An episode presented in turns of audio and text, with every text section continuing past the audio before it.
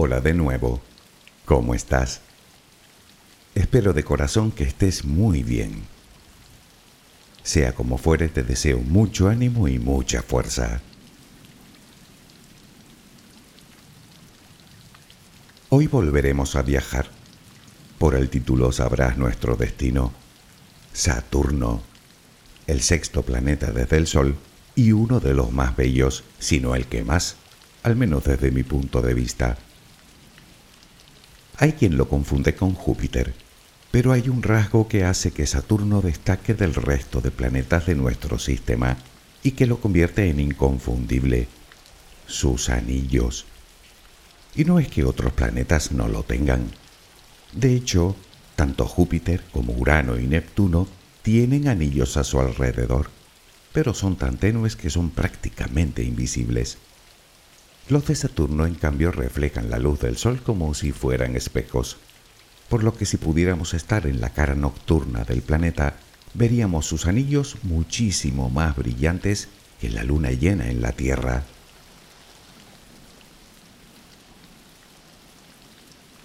Al planeta Saturno se le conoce desde la antigüedad, y todas las culturas importantes, digamos, crearon sus propias leyendas en torno a él. Por ejemplo, en la cultura hindú, Saturno era el juez de todos los planetas, mientras que en la cultura china era la estrella que representaba el elemento tierra y se le asociaba con el emperador. Por eso se le llamaba el planeta del Hijo del Cielo. Para los babilonios era el dios Tamus, para los egipcios era Osiris y para los griegos era Cronos. Y como sabes, el equivalente de Cronos en la cultura romana era Saturno, padre de Júpiter, dios de la agricultura y de las cosechas, representado con larga barba blanca y portando una hoz. Parece ser que el hecho de que Saturno devorara a sus hijos, a todos menos a Júpiter, en algo así como un pacto que hizo con su hermano mayor, Titán, no parecía enturbiar demasiado la imagen que los romanos tenían de él sino más bien todo lo contrario. Pero bueno, esa es otra historia.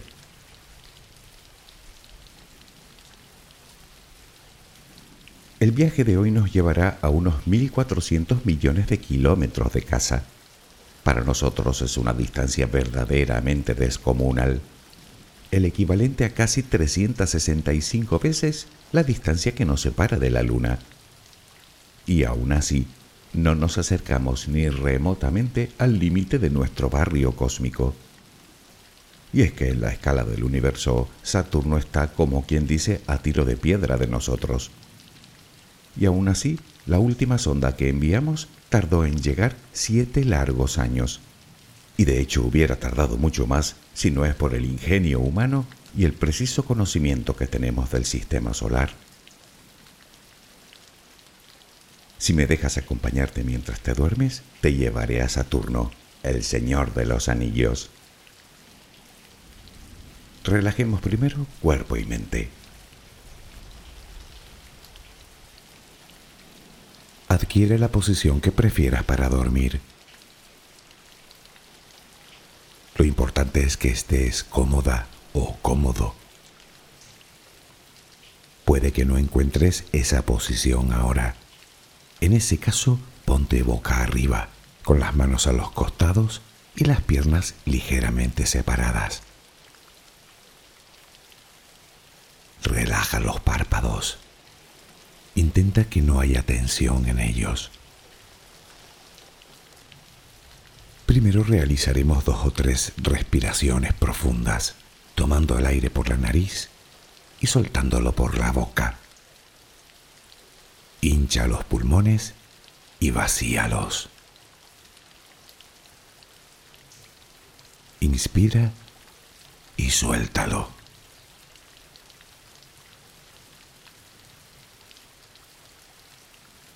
Ahora haremos una inspiración por la nariz, mantendremos el aire un par de segundos durante los cuales mostraremos gratitud por lo que somos, por lo que tenemos, por lo que el universo nos ha dado y por lo que nos ha de dar. Luego suelta el aire también por la nariz. Repítelo dos o tres veces más. Cada vez que exhalas, notas cómo te vas vaciando de todo lo malo y negativo de tu vida y tu cuerpo se va relajando más y más. Inspira, retén el aire y suéltalo. Deja que salga todo lo que te contamina. Inspira y suéltalo. Sigue respirando tranquila y acompasadamente. Intenta hacer la respiración abdominal, dejando que sea el estómago lo que se balancee con cada respiración. Inspira y suelta, sin forzarlo. Inspira y suelta.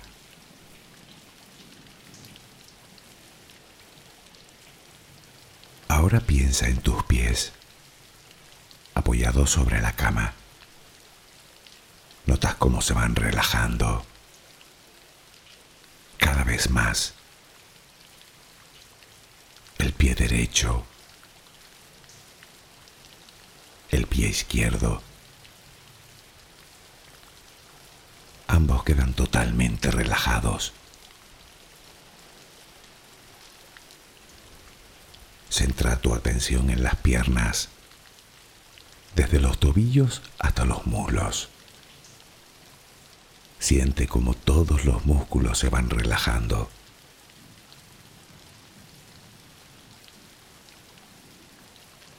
La pierna derecha queda completamente relajada. La pierna izquierda se relaja también. Notas como tus extremidades inferiores han quedado completamente relajadas.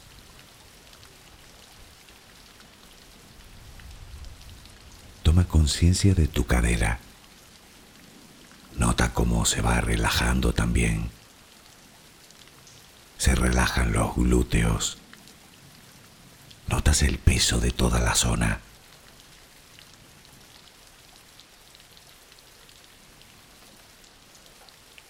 Piensa ahora en tu abdomen y en cómo los músculos de esa zona se van relajando también.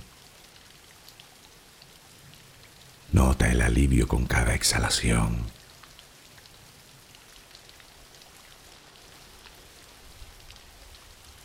Piensa ahora en tu pecho. Nota cómo se relaja lentamente cada vez más.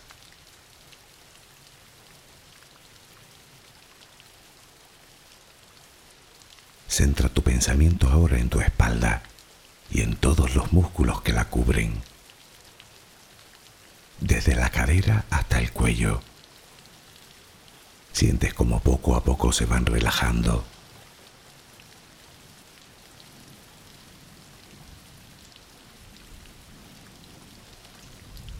percibes como los hombros también se relajan.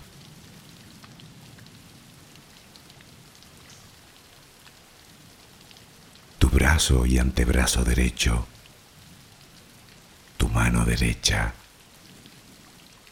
los dedos de esa mano. Nota el peso en su conjunto.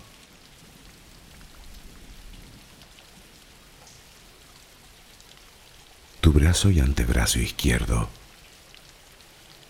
tu mano izquierda, los dedos de esa mano. Nota el peso.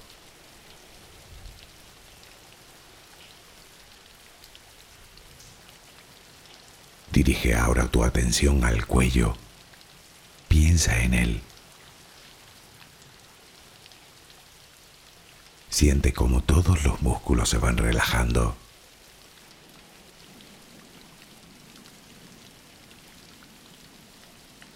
Tu mandíbula.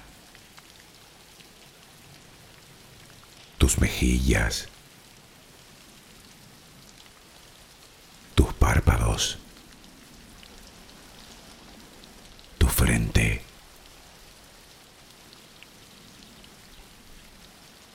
se van relajando más y más todas las partes de tu cara y tu cabeza.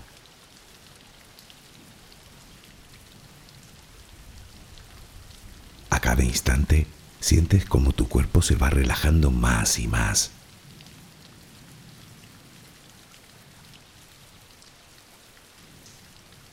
Ahora vuelve a tu respiración.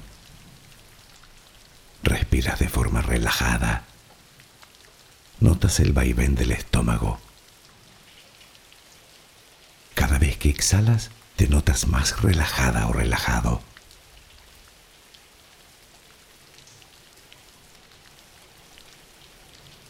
Ahora frente a ti aparece una luz. Mírala. Está ahí. Es como si viniera de todos lados. Es una luz muy bella y tranquilizadora. Ella quiere llegar hasta ti y tú la dejas porque sabes que esa luz es amor.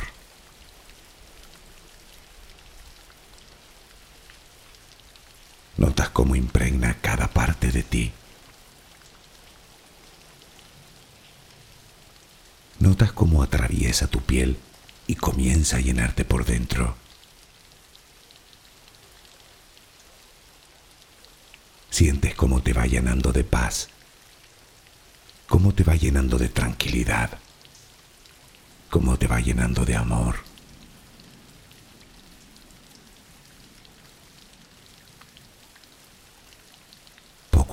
desapareciendo de ti todo rastro de preocupación. Poco a poco, cada rincón oscuro de tu cuerpo se va llenando de esa suave luz. Sientes cómo te va purificando por dentro y por fuera.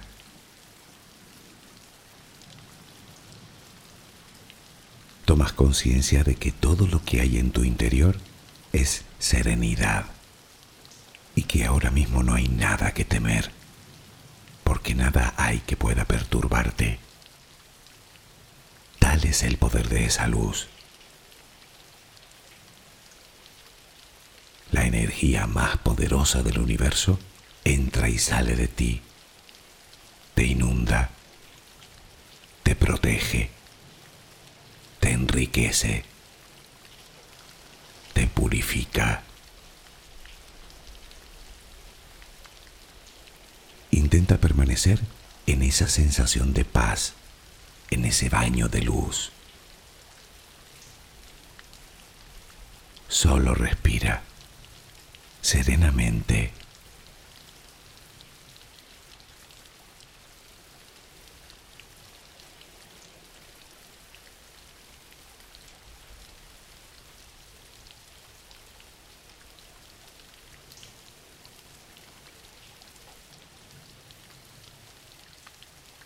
Desde siempre Saturno fue para la humanidad una estrella que junto con Mercurio, Venus, Marte y Júpiter se movían de forma diferente al resto. Como sabes, la palabra planeta procede del griego y significa precisamente estrella errante. Y así fue durante prácticamente toda la historia de la humanidad, hasta que a principios del siglo XVII el astrónomo italiano Galileo Galilei apuntó por primera vez su telescopio hacia él. Con su primitivo instrumento pudo observar algo así como dos objetos que flanqueaban al planeta y que posteriormente dibujó como dos esferas separadas, como si Saturno estuviera compuesto por tres objetos. Pero, ¿qué eran esas cosas que le salían a los lados?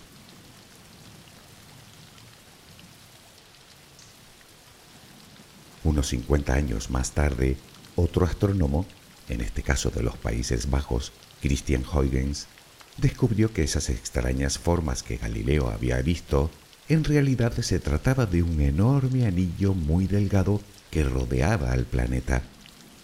Unos años después, otro astrónomo, también italiano, Gian Dominique Cassini, pudo observar que al menos había más de un anillo al haber descubierto una separación entre ellos lo que hoy se conoce como división de Cassini. En cualquier caso te adelanto que son más de dos. Poco a poco los telescopios fueron evolucionando permitiéndonos observar el planeta con más detalle, hasta que en el siglo XX comenzamos a enviar sondas espaciales para verlo más de cerca.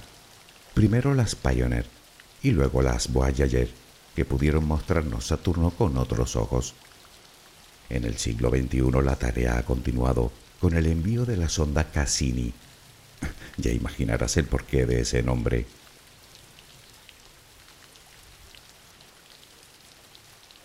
Pero de la Cassini hablaremos dentro de un momento, cuando iniciemos el viaje.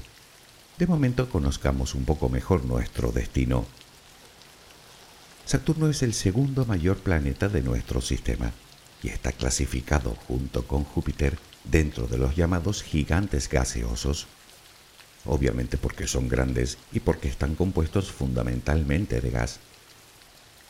Su edad es similar a la de la Tierra y por ende a la edad del sistema solar, unos 4.500 millones de años.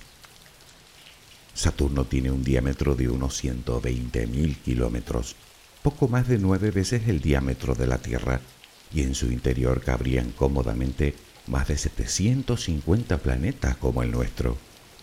Y eso sin contar sus anillos, que de un extremo a otro tienen alrededor de 275.000 kilómetros aproximadamente dos tercios de la distancia que nos separa de la Luna.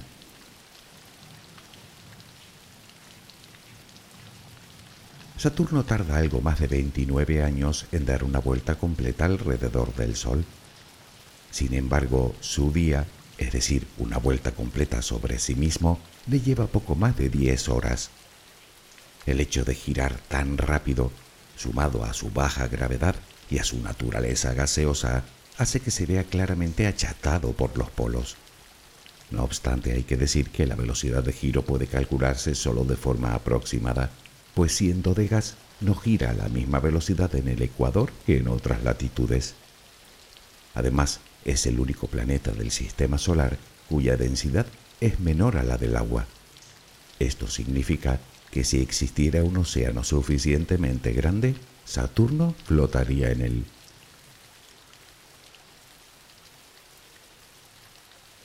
Pero volvamos a nuestro viaje. Queremos llegar hasta Saturno. El problema es que, como sabes, está muy lejos. Podríamos construir una nave enorme para albergar todo el combustible que necesitamos para acelerar durante días, pero sería tan grande que tendríamos que construirla en órbita, pues pesaría demasiado para un despegue desde Tierra. Pero entonces, bueno, existe otra opción Está claro que lo que necesitamos para viajar a un lugar tan lejano en un tiempo razonable no es otra cosa que muchísima velocidad. Y ya hemos visto que con nuestra tecnología actual eso no es posible. Pero como te dije, existe una alternativa y se llama asistencia gravitacional, que consiste en aprovechar la gravedad de otros cuerpos celestes para acelerar.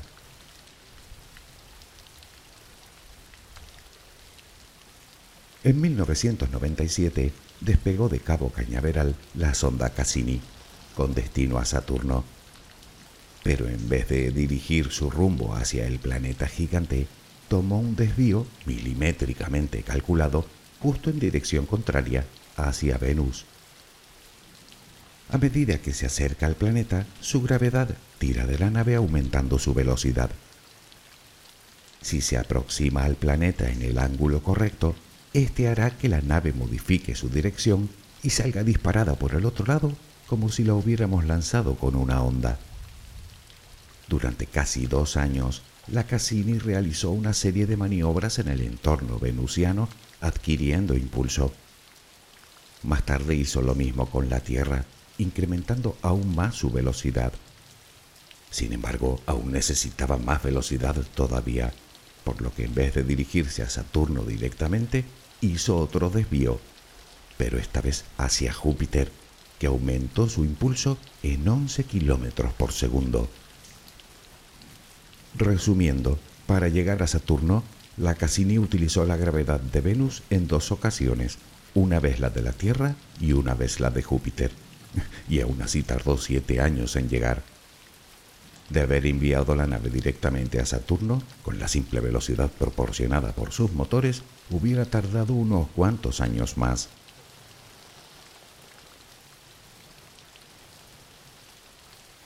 Como ves, desplazarnos a un lugar tan lejano en el espacio requiere de una buena dosis de paciencia y de no poco ingenio. Pero nosotros contamos con otra cosa que nos lleva aún más rápido y mucho más lejos, nuestra imaginación, por lo que no tendremos que esperar siete años. Así que imaginemos que ya estamos allí, en Saturno. Lo primero que destaca son los anillos. Pero, ¿qué son? Pues se trata de miles de millones de asteroides girando a una velocidad 15 veces superior a la de una bala y a una distancia de unos 6.600 kilómetros sobre su ecuador.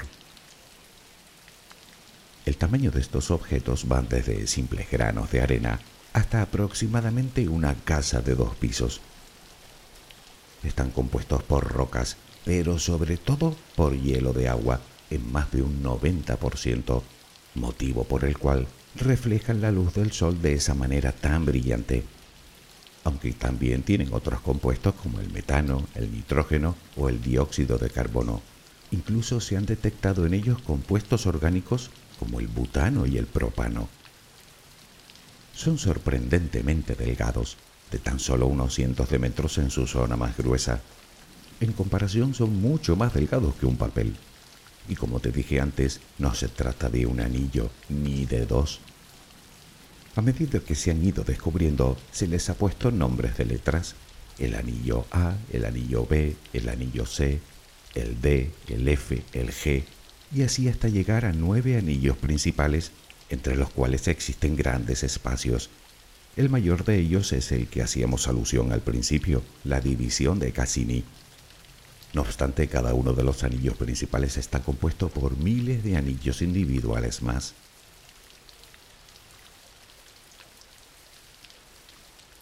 Claro que la pregunta es ¿qué hacen ahí esos anillos? Lo cierto es que hablamos de algo que ha desconcertado a los científicos durante cientos de años. Teorías hay varias. Parece ser que la más aceptada en estos momentos es que se tratan de los restos de una luna que o bien acabó por desintegrarse debido al tirón gravitacional de Saturno, o bien pudo colisionar con otra quedando ambas destruidas y dejando un anillo de escombros girando alrededor del planeta. Lo que no explica, por cierto, por qué predomina tanto el hielo frente a la roca.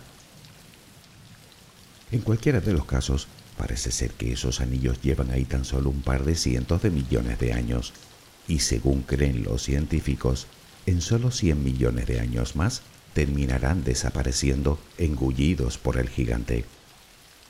De hecho, se sabe que en Saturno llueve sobre su atmósfera, precisamente el agua y el polvo de sus anillos, en una cantidad que se estima en unas 10 toneladas por segundo.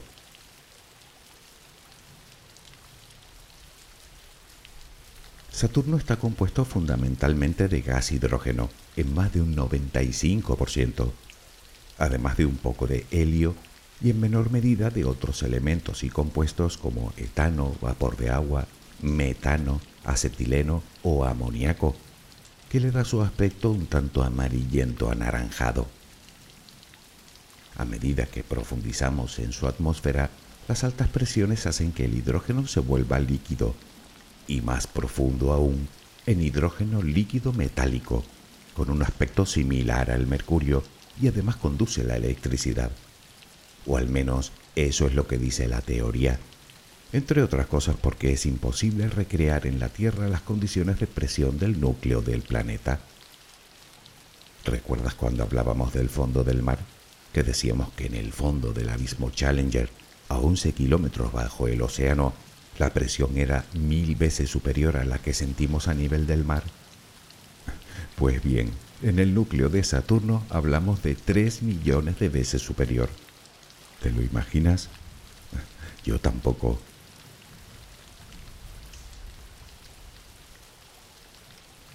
Y hablando de núcleo, Saturno se encuentra nueve veces más lejos del Sol que la Tierra, por lo que su temperatura ronda entre los 130 grados bajo cero y los 180 grados bajo cero.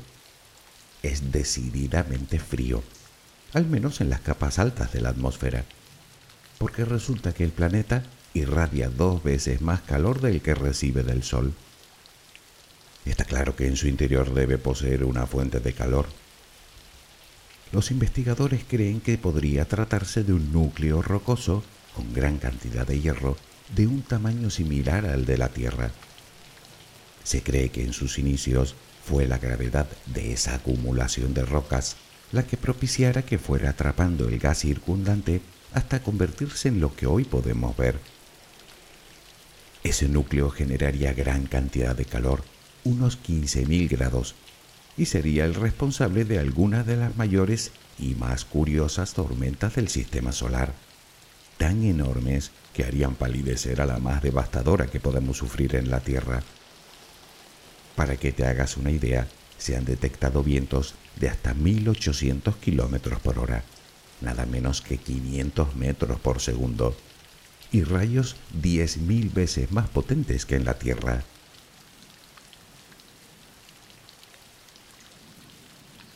Sin embargo, para tormenta extraña, la que tiene este planeta en su polo norte, Verás, cualquier tormenta que podamos imaginar, incluso la gran mancha roja de Júpiter, tiene una forma aproximada de elipse. Sin embargo, esta tiene la forma de un hexágono perfecto, con un diámetro de nada menos que 30.000 kilómetros, más de dos veces el diámetro de la Tierra, mientras que el ojo del huracán tiene la friolera de 2.000 kilómetros fue descubierta por la sonda Voyager 1 en 1980 y la Cassini confirmó que aún sigue ahí. El motivo de tan extraña forma podría deberse a la interacción de distintas corrientes de aire, según han podido confirmar los científicos por medio de simulaciones computacionales.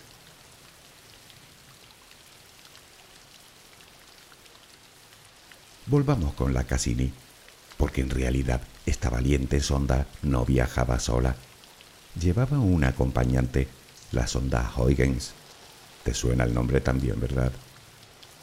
Esta sonda estaba programada para, una vez llegar a Saturno, desprenderse de la Cassini e iniciar un viaje de descenso hacia una de sus lunas. ¿Recuerdas el nombre del hermano mayor del dios Saturno?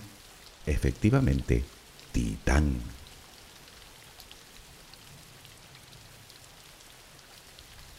Está claro que Saturno es un planeta, por supuesto, pero es algo más. En realidad es todo un sistema, donde él es el rey indiscutible. Según la Unión Astronómica Internacional, Saturno cuenta con más lunas que el propio Júpiter, 82, casi nada. Al menos hasta el momento, porque no se descarta la posibilidad de encontrar más. La misma Cassini, sin ir más lejos, descubrió varias tan pronto llegó. Sus tamaños oscilan entre simples rocas de unos pocos kilómetros de diámetro, a las que ni siquiera se les pone nombre como tal, y los más de 5.000 kilómetros de diámetro de Titán, su mayor satélite, y el segundo mayor del sistema solar, más grande incluso que Mercurio.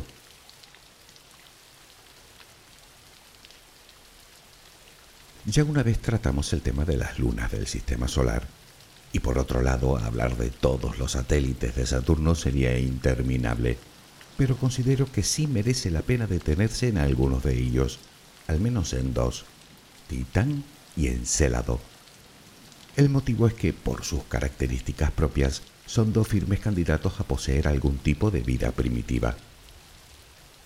Comenzamos por Titán, difícil de ver por cierto, debido a una espesa capa de nubes que la recubre en 2005, la sonda Huygens logró posarse con éxito sobre su superficie y logró enviar datos durante varias horas. Lo que descubrió fue verdaderamente asombroso. Titán, en cierto modo, se asemeja bastante a la Tierra en sus orígenes, o al menos así lo creen los científicos.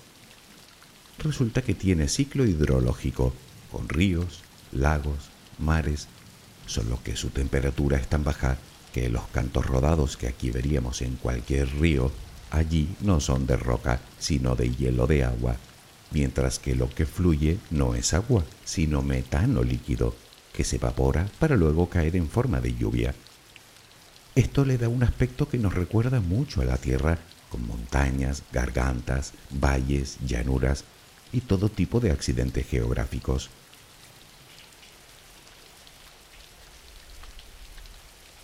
Luego tenemos a Encelado. Es el sexto satélite más grande que posee el planeta, en el que se han detectado numerosos quiriovolcanes en forma de géiseres que expulsan al espacio gran cantidad de vapor de agua y otras sustancias, lo que hace sospechar que en su interior existe un enorme océano de agua líquida y salada que se mantiene así debido al tirón gravitacional de Saturno que calienta el núcleo de la Luna. Parece ser que son estos géiseres los que además proveen de material al menos a uno de sus anillos.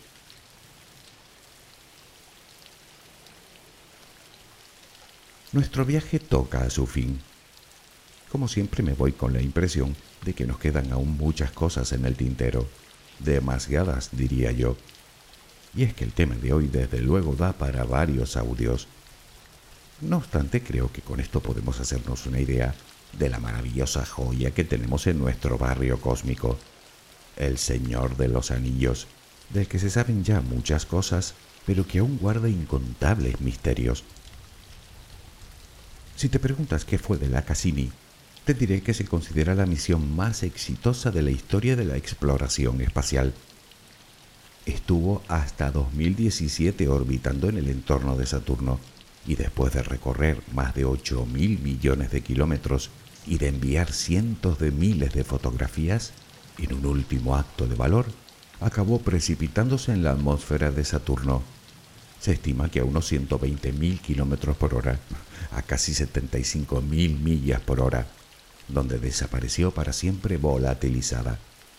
Ahora es literalmente parte de Saturno. Bueno, no suena del todo mal, ¿verdad?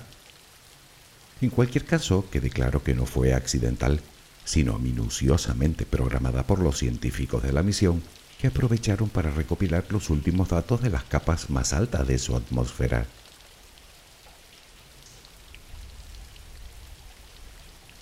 Como te decía, el viaje de hoy se acaba. Pero miremoslo por el lado bueno.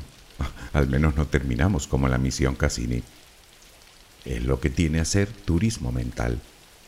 Lo cual me lleva a pensar que pronto estaré de nuevo contigo para llevarte a cualquier otro lugar, ya sea en el espacio, en el tiempo o en tu propio interior. Y como buenos turistas, todo es cuestión de buscar un buen destino. Espero que mañana tengas una maravillosa jornada. Que descanses. Buenas noches.